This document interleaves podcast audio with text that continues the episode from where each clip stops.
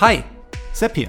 Herzlich willkommen zu Vorpolitisch, dem Podcast rund um Gesellschaft, Philosophie und Sozialen. Hier bekommt ihr Shorts zu aktuellen Themen aus einem frischen Blickwinkel serviert.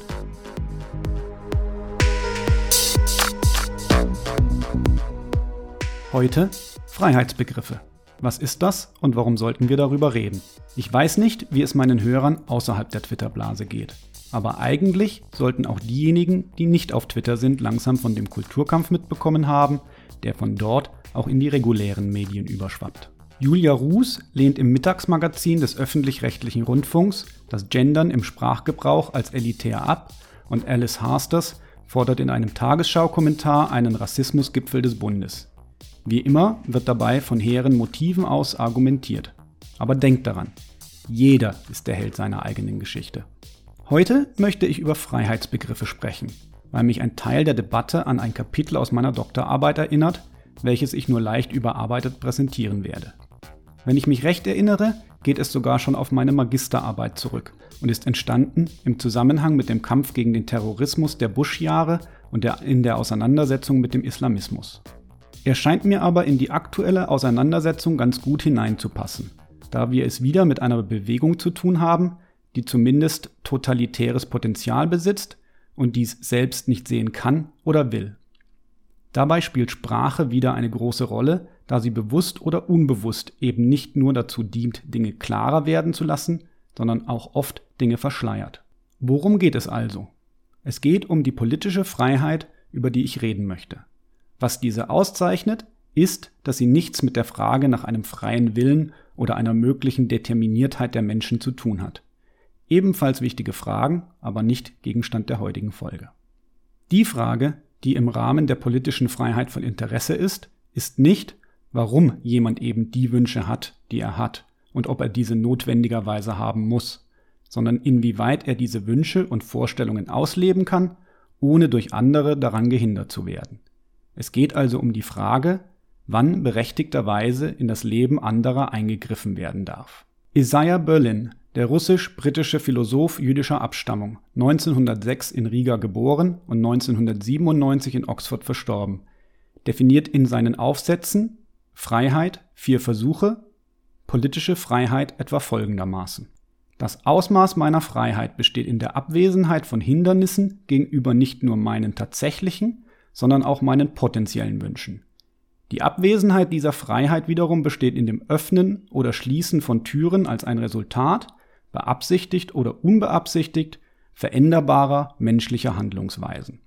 Meine Übersetzung und Kürzung. Was also sagt er in diesem zugegebenermaßen sehr komplexen Satz? Erstens nimmt Berlin ganz bewusst auch Hindernisse gegen mögliche und nicht nur tatsächliche Wünsche auf, um zu verhindern, dass durch die Beseitigung von Wünschen politische Freiheit erlangt werden kann. Zwar mag es spirituell befreiend sein, wenn man sich von Wünschen und Zwängen befreien kann, wenn aber ein Staat politische Freiheit erreichen könnte, indem er uns durch entsprechende Erziehung und andere Maßnahmen unsere Bedürfnisse austreibt, dann entspricht das sicher nicht dem Verständnis der meisten Menschen von Freiheit. Auch hier, am Beginn des Definierens, was Freiheit eigentlich ist und was jemand meint, wenn er von Freiheit redet, sehen wir aber, dass es in Deutschland eine Partei gibt, bei der ich mir zumindest nicht sicher bin, ob es dort auch so gesehen wird. Eine Partei, in der Freiheit durch Verzicht gepredigt wird. Ich glaube, ich muss diese Partei nicht namentlich erwähnen. Aber zurück zu Berlin und seiner Definition. Zweitens nämlich ist es wichtig zu sehen, dass die Hindernisse menschengemacht und veränderbar sind. Es würde ja wenig Sinn machen, davon zu sprechen, dass eine Person in ihrer politischen Freiheit eingeschränkt ist, weil sie nicht ohne Hilfsmittel fliegen kann. Auch mag eine schwere Krankheit, die eine Person an den Rollstuhl fesselt, als ungerecht empfunden werden, eine Einschränkung der politischen Freiheit ist sie deshalb aber noch nicht, wenn es nicht im Rahmen menschlicher Möglichkeiten liegt, an dieser Tatsache etwas zu ändern. Anders läge die Sache, wenn die Krankheit behandelbar wäre und aus politischen Gründen nicht durchgeführt wird, zum Beispiel weil die Krankenkasse die Übernahme verweigert. Und auch die Frage, ob öffentliche Räume rollstuhlgerecht ausgebaut sein sollten, ist eine Frage der politischen Freiheit, da diese baulichen Maßnahmen durchaus in unserer Macht stehen. Damit haben wir also jetzt politische Freiheit definiert. Festgestellt, dass es eine Partei in der politischen Landschaft gibt, der man zumindest begründet ein eher esoterisches Verhältnis zu ihr unterstellen kann, und der Rest ist sich einig und kann nun fleißig in die Sachdebatten einsteigen. Ach, wenn es doch nur so schön einfach wäre. Die politische Freiheit, die wir soeben mit Berlin definiert haben, gliedert sich nämlich noch in mindestens zwei weitere Freiheiten, welche Philosophen wie Gottfried Wilhelm Leibniz, Jean-Jacques Rousseau oder Immanuel Kant schon diskutiert haben, die aber auch Berlin wieder aufgreift. Und zwar geht es um die Unterscheidung zwischen der sogenannten positiven und der sogenannten negativen Freiheit. Dabei ist positiv nicht im Sinne von gut und negativ nicht im Sinne von schlecht zu verstehen. Es wird im deutschen Sprachraum auch gerne von der Unterscheidung zwischen Freiheit von das wäre die negative Freiheit, und Freiheit zu, das wäre die positive Freiheit, gesprochen. Ziel der negativen Freiheit, also der Freiheit von, ist es Menschen individuelle Freiräume zu schaffen. Bereiche des Privaten, in die niemand hineinregieren darf, zumindest nicht ohne gute Gründe dafür zu nennen. Dabei kann man die Frage, welche Bereiche das sind, unterschiedlich beantworten und sie sind im Laufe der Zeit auch immer anders beantwortet worden. Aber der liberale Konsens ist, dass es einen solchen Bereich des Privaten geben muss. Auch hier kann man direkt an Tagespolitik anknüpfen. Der Satz, das Private ist politisch, der von radikaleren Elementen der linken Politszene gerne verwendet wird, bestreitet dies nämlich. Es gibt keinen unpolitischen privaten Schutzraum, wenn das Private politisch ist. Dann darf der Staat und die Gesellschaft prinzipiell in alles hineinregieren. Auch hier verrät die Sprache, wenn man hinzuhören weiß, direkt, wes Geisteskind jemand ist. Wer solche Dinge sagt und selbst glaubt, ist illiberal. Punkt. Die negative Freiheit dient also Freiheit von einem äußeren Zwang, dem Schutz des Individuums vor Staat und Gesellschaft. Sie entstammt dem Gefühl, dass niemand will, dass andere über ihn entscheiden und er vom Subjekt zum bloßen Objekt degradiert wird. Dabei ist natürlich auch klar, dass die Rechte unterschiedlicher Individuen miteinander kollidieren können. Der Nutzen der negativen Freiheit ist also eigentlich unmittelbar klar und nur radikale Positionen werden abstreiten wollen, dass es dieser Art von Freiheit bedarf, auch wenn man über ihr Ausmaß streiten kann. Sie hat aber auch negative Seiten, die auch angesprochen werden sollten. Wenn der Staat sich als Nachtwächterstaat, wie er von Lassalle einmal verhöhnt wurde, versteht, dann muss man aufpassen, dass nicht der alte Spruch, dass die Freiheit des Wolfes den Tod der Schafe bedeutet, wahr wird. Im Manchester-Kapitalismus, in dem Marktkräfte fast ungehindert herrschen konnten, verblieben Arbeiter, darunter viele Kinder in den Fabriken, als entrechtete Masse, die zwar verbriefte Rechte hatten, diese aber kaum wahrnehmen konnten. Und auch Berlin erkennt das an. Die negative Freiheit ist verträglich mit und hat ihren Anteil gespielt an schwerwiegenden sozialen Missständen. Nachdem also klar ist, was die negative Freiheit ist, kommen wir zur positiven Freiheit, der Freiheit zu. Diese ist eine wichtige Ergänzung bzw. ein wichtiges Gegengewicht zur negativen Freiheit. In ihr geht es um die Freiheit zu einem selbstbestimmten Dasein.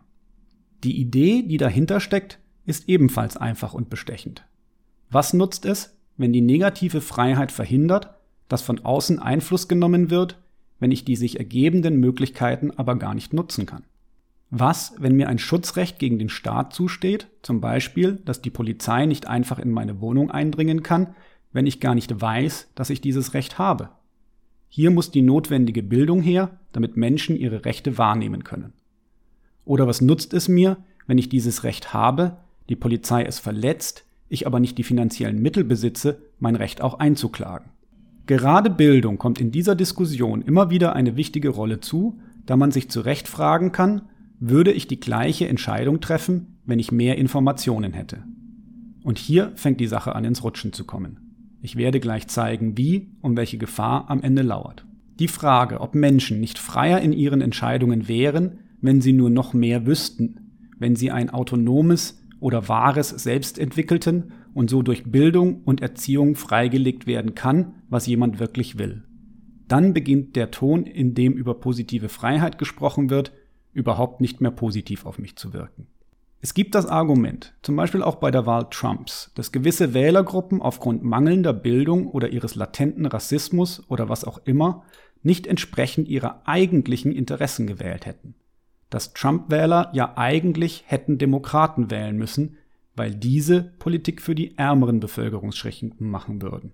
Ungeachtet, ob dem wirklich so ist oder nicht, steht hinter diesem Argument ein fieser, freiheitsfeindlicher Paternalismus, der nicht nur sagt, ich weiß besser, was gut für dich ist als du selbst, sondern einen Schritt weiter geht und sagt, du wüsstest das auch, wenn du nur das richtige Bewusstsein hättest, welches ich dir noch einimpfen muss. Es ist das typische sozialistische Klassenbewusstsein der leninistischen oder stalinistischen Denkschulen, welches Menschen die Freiheit, ihre eigenen Entscheidungen im Namen der Freiheit abspricht. Dieses Denken hat nicht nur zu unglaublichen Unglücken in der Vergangenheit geführt. Man denke an Stalins Gulags, dem Netzwerk der Straf- und Arbeitslager der Sowjetunion, in dem Schätzungen zufolge über zweieinhalb Millionen Menschen umgebracht wurden. Millionen mehr wurden dort gefoltert und misshandelt. Lest Das Archipel Gulag von Alexander Solzhenitsyn, wenn ihr eindrückliche Schilderungen davon braucht, die über reine Zahlen hinausgehen. Und es war nicht nur Stalin. Maos Kulturrevolution in China, eine Kampagne, die von 1966 bis 1976 dauerte und auch als zehn Jahre Chaos bezeichnet wird, hat nach Schätzungen bis zu 20 Millionen Menschen das Leben gekostet und noch vielen mehr die Existenz zerstört. Und nicht nur Mao, auch die Roten Khmer, die Kambodscha von 1975 bis 1979 in eine sprichwörtliche Hölle verwandelt haben, haben zwei Millionen Tote hinterlassen. Alleine im berüchtigten Strafgefängnis 21, einer umgewandelten Schule, wurden 12.000 Menschen zu Tode gefoltert. Man spricht hier auch von einem Autogenozid, weil die Gruppen, die sich gegenseitig vernichtet haben, nicht von außen, sondern von innerhalb der Gesellschaft kamen. Okay, genug der Grausamkeiten. Ich fange an, alarmistisch zu klingen und das ist nicht mein Ziel. Diese Dinge sind die Endpunkte von Spektren und wir sind weit davon entfernt, einen dieser Eckpunkte zu erreichen oder anzusteuern. Was ich sagen möchte. Es gibt Tendenzen heute in der Identitätspolitik von links, die ähnliche Dynamiken aufweisen, denen wir sofort widersprechen sollten, wenn wir sie entdecken. Immer wenn jemand Freiheit sagt und dies tut, um anderen die Freiheiten einzuschränken, wäre so ein Punkt. Es gibt zum Beispiel aktuell in der Debatte um Rassismus und Antirassismus in Deutschland, die wie bereits erwähnt die überregionalen Tageszeitungen und den ÖRR erreicht hat, einen Begriff, den bestimmt noch nicht jeder gehört hat. Es ist das sogenannte Token. Was damit gemeint ist, ist eine schwarze Person oder eine Person mit Migrationshintergrund, die selbst die Identitätspolitik ablehnt und sich nicht durch ihre Herkunft definieren lassen möchte. Diesen Menschen wird vorgeworfen, dass sie nicht das richtige Rassenbewusstsein hätten und deshalb gewissermaßen Verräter der Sache ihrer Gruppe werden. Wer darin nicht eine unerhörte Frechheit und Rassismus gegenüber diesen Personen sieht, speziell wenn eine solche Unterstellung von einer weißen Person der Mehrheitsgesellschaft kommt, der sollte in sich gehen und sich fragen, ob das richtig sein kann. Eine schwarze Person zu nicht wirklich schwarz zu erklären, am besten noch durch eine weiße Person. Für mich ist das klassischer Rassismus, den es nicht geben sollte. Und egal wie ihr es bewertet, ihr solltet zumindest jetzt die sprachlichen Mechanismen verstanden haben, wie Freiheit dazu eingesetzt werden kann, Freiheit einzuschränken und selbsternannter Antirassismus dazu, selbst rassistisch zu sein. Die Konzepte von negativer und positiver Freiheit sind beide richtig und wichtig.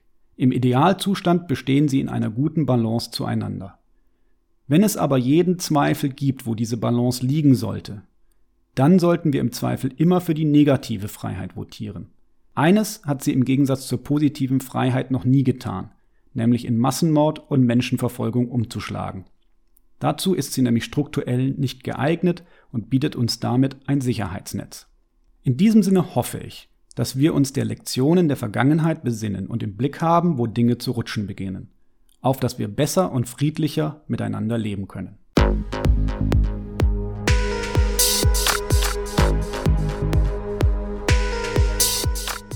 Hier endet eine weitere Episode von Vorpolitisch, dem Podcast rund um Gesellschaft, Philosophie und Soziale.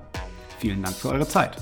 Und wenn es euch gefallen hat, hört beim nächsten Mal wieder zu und vor allem teilt den Link zu diesem Kanal auf Facebook, Twitter und wo ihr sonst noch unterwegs seid. Warum nicht jetzt sofort? Ich bin Sepp, macht's gut und bis zum nächsten Mal.